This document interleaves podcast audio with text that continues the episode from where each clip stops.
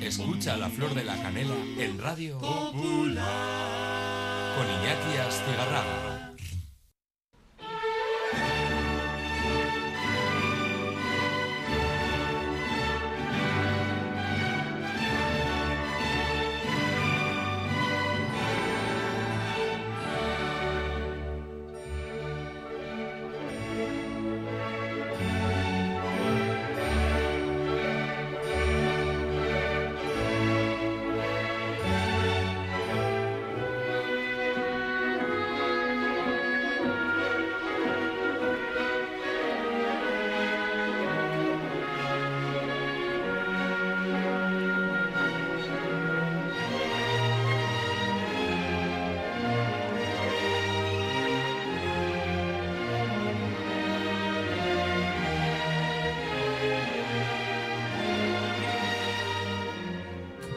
Claro, es tu despedida. Es que no, No. estás despedido todo el rato. Lárgate, coño. Pero, pero si no me has dejado. A ver, pasa- para todos los que ensayan ya están esperando que Toño Rodríguez hable del caserío ahora.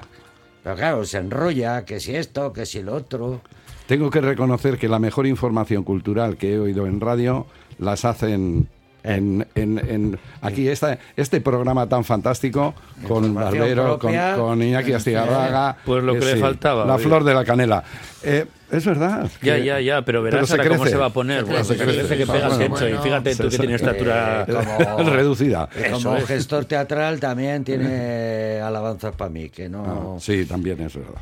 Que otro año más, hablábamos de las veces que habremos visto esta obra de Jesús Guridi, El Caserío, tanto en el Arriaga como en el Campos, como en Euskalduna, en algunas fiestas de Bilbao, es un clásico y se va a representar el próximo 17 y 18 de diciembre en el Teatro Campos Elíseos.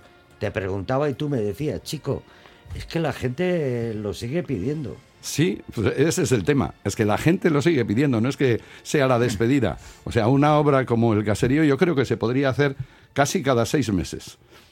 Ah, igual, por- igual nos pasamos eh, Sí. hablando de esas. No te vengas arriba. No, no, no, pero la, verdad es que. hacía la tuya, Sí. porque él es un curiqui, que diría Javier Urquijo, Ah. si vais a ver el caserío, él es el cura, no le echéis nada a la cabeza, porque simplemente está allí por última vez, porque la retirada hablábamos de la tuya. Claro, del caserío no vamos a hablar. No, el caserío se volverá a representar esta obra de, de Guridi es eh, permanente, si no eterna. Pero ¿cuántos años llevas tú en la masa coral del ensanche? Pues 20. Tampoco son tantos. No, yo, yo Y febril está- la mirada. la verdad es que. estás tan deteriorado que Hace- ¡Hola! 50 años, 50, 60 años o, o más. O, o más, pero bueno, sí, el tema es el espíritu, ¿no? Yo he tenido la suerte de estar en esta coral, inicialmente como, como participante y como coralista, y después, pues, como, como dirigente de esta coral. Pero estas son, son de las cosas bonitas que tiene Bilbao. Porque ser partícipe de la directiva de una institución como la Masa Coral del Ensanche, pues es algo importante para un bilbaíno. Y yo me considero totalmente. Bueno, pues eh, hay que hablar de un gran elenco, de una dirección musical, la de José Luis Eguiluz, una dirección de escena de Orlando Peláez, Orquesta Sinfónica Lavairu y, el- y los ballets Olaeta. Y también sabemos que hay gente que ha colaborado, grandes artistas, grandes directores, grandes eh, de- directores escénicos que, que colaboran con esta institución para que sea lúcida. David Barbero Pero, habla también, siempre. pero no, has, no has dicho que participan también Perdona, una, perdona. una serie de actores interesantes. Vale, sí, una serie de actores interesantes, ¿vale? Vale. Ya lo he dicho. Y si no he dicho es por algo.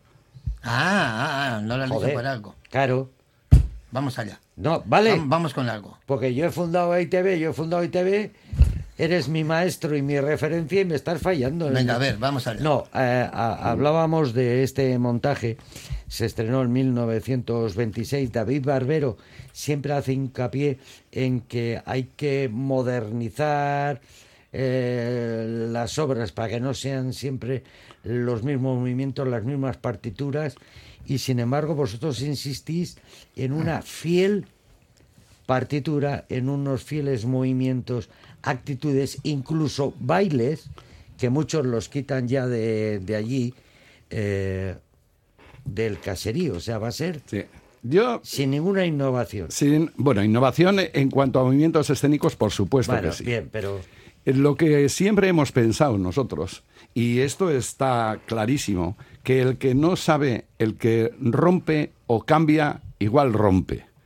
Y lo que nosotros hacemos en el caserío, creemos que tanto Federico Romero como um, eh, Guillermo Fernández Sou hicieron un- un- una letra pues eh, bastante, bastante bonita, pues lo único que hacemos es pequeños retoques, pero lo que no podemos hacer es pegar cortes, como vemos en algunos casos, que hay una parte del caserío que es el dúo cómico entre con bueno de Alberto Núñez en este caso concreto por decir el nombre de los intérpretes no de Alberto Núñez con Adara Martínez que quitar eso de una obra es quitar la parte interesante, una, un- una de las partes interesantes de la obra, porque precisamente esta obra, si, si de algo se trata, es de un amor-desamor y, y un poco dramático, y después lo que hay que hacer es, de vez en cuando hay que hacer cuñas, porque lo mismo que haces tú en la radio, hacéis vosotros en la radio, pues nosotros lo hacemos también en el teatro. Y hacer el caserío, interpretar el caserío, es hacer que la gente se divierta y ponga interés en la obra. Y de vez en cuando hay que relajar la tensión.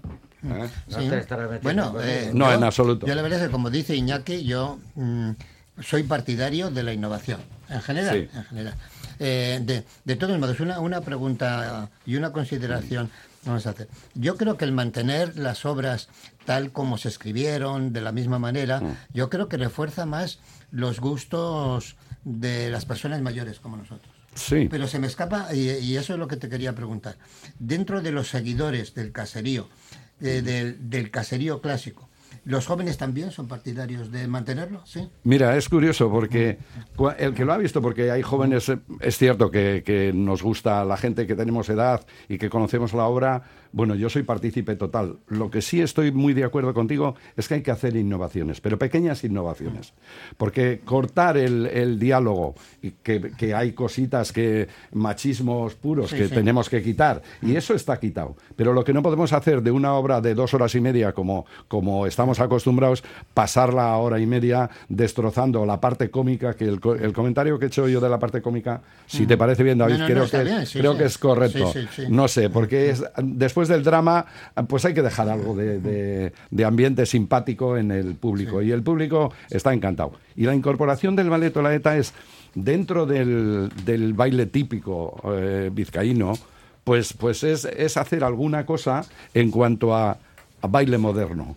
Y lo hemos modernizado. Y el ballet Olaeta está al día. Hoy, hoy te puedo decir que, vamos, el tipo de baile no, que vamos a ver en el escenario no es el clásico que hemos visto siempre en, en la espatada ancha en Vizcaya. O sea, es algo mucho más bonito y más tirando hacia ballet, ¿no? Hemos hecho, hemos renovado lo que hemos podido, pero manteniendo el espíritu del que creó el caserío. La partitura, la, la danza, has dicho. Claro. Que claro, eh, claro, tenía yo conversaciones con él, hace años, Sí, sí, sí, diciendo, no lo- no lo- Emilio Sagi ha metido a... eh, Ya. Metió la eh, tijera muy tal, fuerte. tal, ya, va, va, que aquí ha venido eh, Nieves de Sevilla. Sí, eh, sí. Por cierto, tengo un cuadro, de un dibujo que me regaló, un cuadro, un óleo de su marido, gran pintor, Sí. y me decía, no, porque metemos esto, quiere decir, en cambio vosotros siempre habéis querido ser fieles y la zarzuela eh, dura cuánto. Dura dos horas y media pasadas.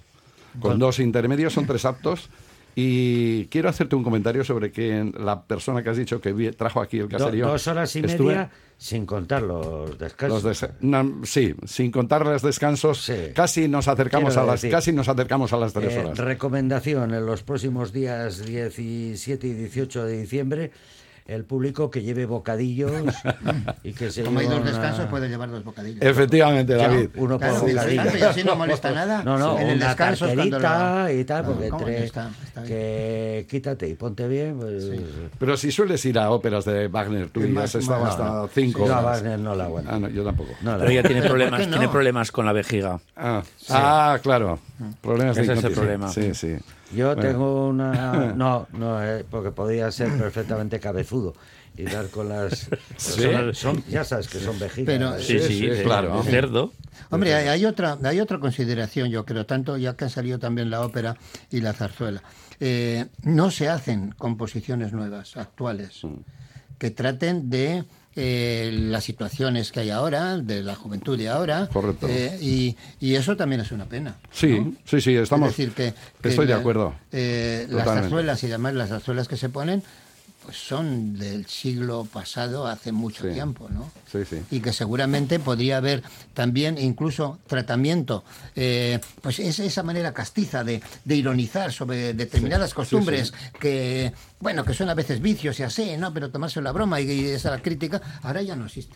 Pues mira, has hecho un comentario que hace, hace unos días, lo que pasa es que no puedo darte la información con el nombre, pero un pa- se han creado un par de zarzuelas con espíritu innovador y tal. Y ¿Dos mira por nuevas? dónde. Dos nuevas. ¿Compuestas este año o el año Eh, pasado? o- compuestas este año.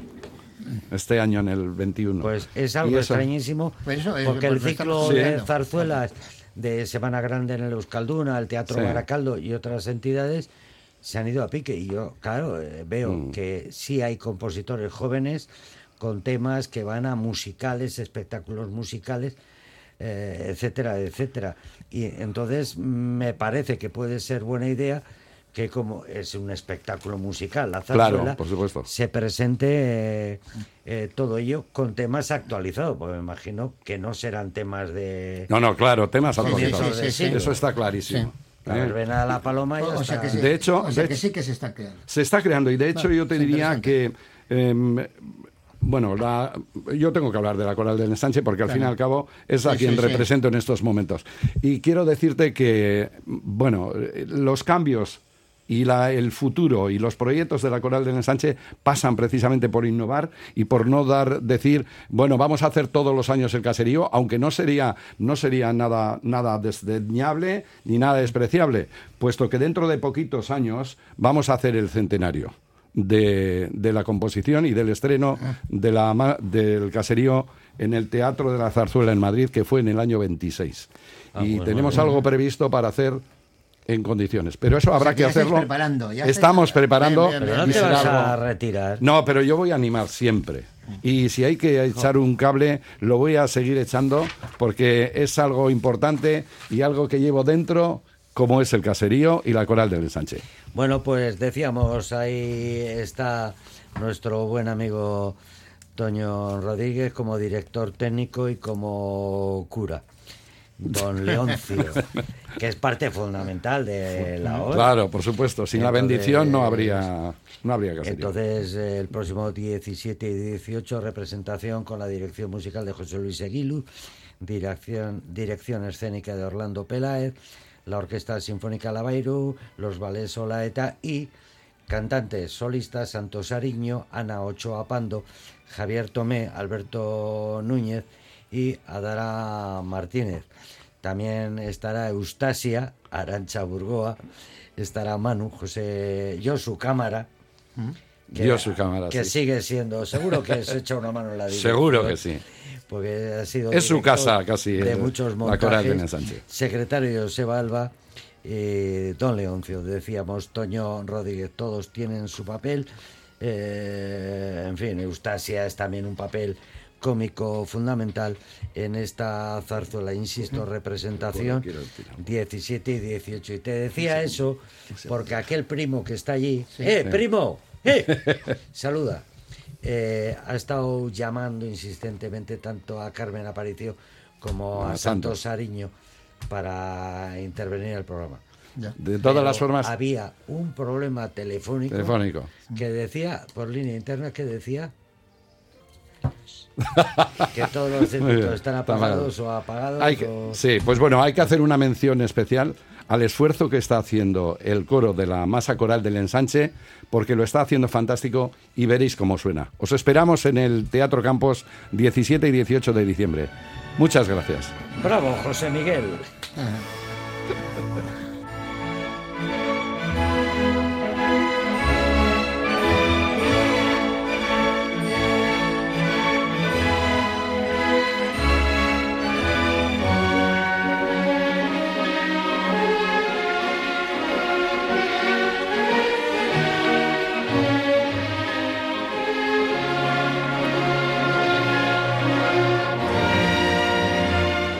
Radio Popular, Herri Ratia.